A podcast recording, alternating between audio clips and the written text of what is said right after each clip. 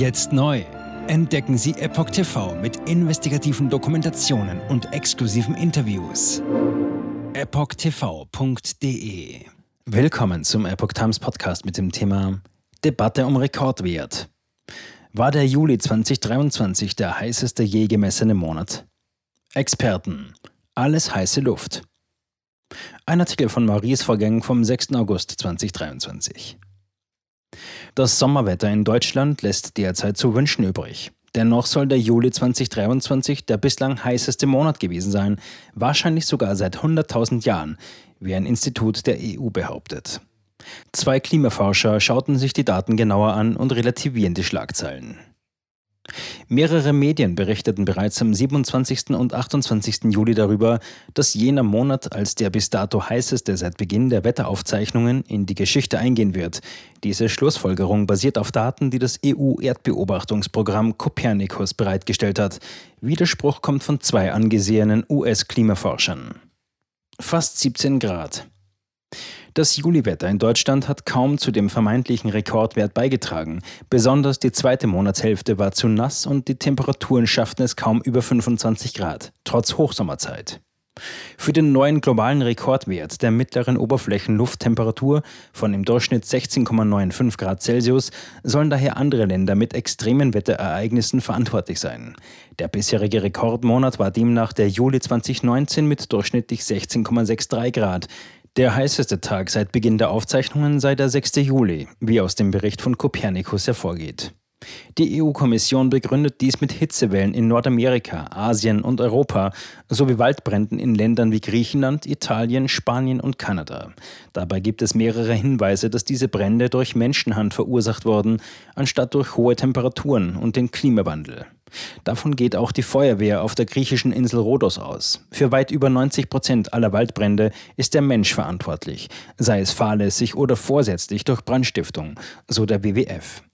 Für das EU-Erdbeobachtungsprogramm erklärt hingegen Copernicus-Direktor Carlo Buontempo, dass der neue Rekordwert auch über die Wetteraufzeichnungen hinaus bedeutsam sei, wie die Zeit berichtet. Demnach würden Befunde an Baumringen und den Eiskernen darauf hindeuten, dass die aktuellen Temperaturen in unserer Geschichte in den vergangenen tausend Jahren beispiellos seien. Dies gelte wahrscheinlich sogar für die vergangenen hunderttausend Jahre. Zwei Professoren gegen den Klimahype. Skeptischer betrachtet dies etwa Cliff Mass, Professor für Atmosphärenwissenschaften an der University of Washington in den USA.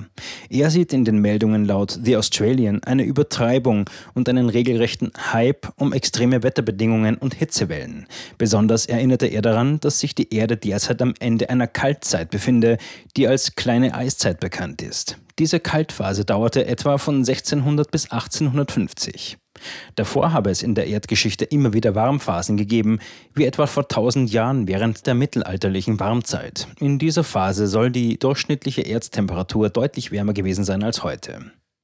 Auf seiner Website fasste Mass Ende Juli zusammen, dass dieser Monat keine extreme Hitze hatte. Als Beleg führte er die Messwerte von fünf Stationen in den USA auf. Die hohen Temperaturen im Juli waren dort eher durchschnittlich und weit unter den bisherigen Rekordwerten. Ebenso widersprach John Christie, Professor für Atmosphärenwissenschaften an der University of Alabama, den neuerlichen Höchstwerten. Diese seien nur heiße Luft. Er erwähnte gegenüber der australischen Zeitung, dass er in diesem Sommer keine neuen Rekorde für die höchsten Temperaturen aller Zeiten an Langzeitwetterstationen gesehen habe. Seiner Ansicht nach halte weiterhin das Jahr 1936 den Rekord für die meisten Stationen mit den höchsten jemals gemessenen Temperaturen. Aufgrund der zunehmenden Anzahl von Wetterstationen sei es weltweit schwierig, historische Daten zu vergleichen. Einige Stationen sammeln laut Christie erst seit einigen Jahren Daten. Überdies habe die Urbanisierung dazu geführt, dass bestehende Wetterstationen aufgrund der höheren Temperaturen in Städten automatisch höhere Temperaturen aufzeichnen. El Niño sorgt lokal für höhere Temperaturen. Was in der Klimadebatte derzeit gelegentlich vergessen wird, ist, dass im Juni 2023 ein weiterer El Niño begann. Dies gehe immer mit höheren Temperaturen an Land einher, bestätigte Anfang Mai die Weltwetterorganisation WMO. Das Einsetzen von El Niño wird die Wahrscheinlichkeit von Temperaturrekorden und extremer Hitze in vielen Teilen der Welt und im ganzen Ozean erheblich erhöhen, sagte WMO-Generalsekretär Petteri Talas. El Niño treibt die globale Durchschnittstemperatur in die Höhe, während La Niña einen kühlenden Effekt hat. Sie tauchen abwechselnd alle paar Jahre auf.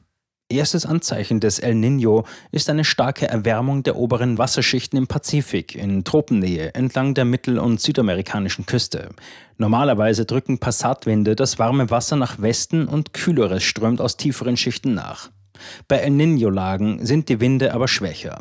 Der schnelle Windstrom Jetstream verschiebt sich Richtung Süden und die Stratosphäre mehr als 10 Kilometer über der Erde wird wärmer, wie Bob Lehman von der University of Maryland erklärt. Jetzt neu. Entdecken Sie Epoch TV mit investigativen Dokumentationen und exklusiven Interviews. Noch heute kostenfrei anmelden und völlig unverbindlich testen. Sehen Sie jetzt gratis den weltweit ersten Dokumentarfilm zur ESG-Bewegung Der Schattenstaat. Wer hat die Kontrolle? Eine originale Epoch Times Produktion. Besuchen Sie uns auf epochtv.de. Politiker machen Gesetze, CEOs machen Gewinne. Doch das ändert sich jetzt alles. Die Zukunft passiert nicht einfach so.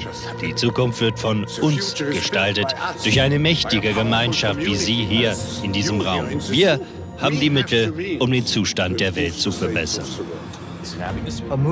Es gibt eine wachsende Bewegung, die Unternehmen, Regierungen und globale Institutionen zusammenbringen will.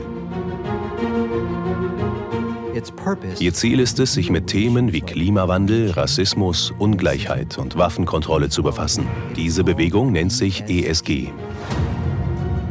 Wie funktioniert sie? Und wie wird sie unser Leben verändern? Bändigen wir die Wall Street nach unserem Willen? Oder sind wir diejenigen, die manipuliert werden?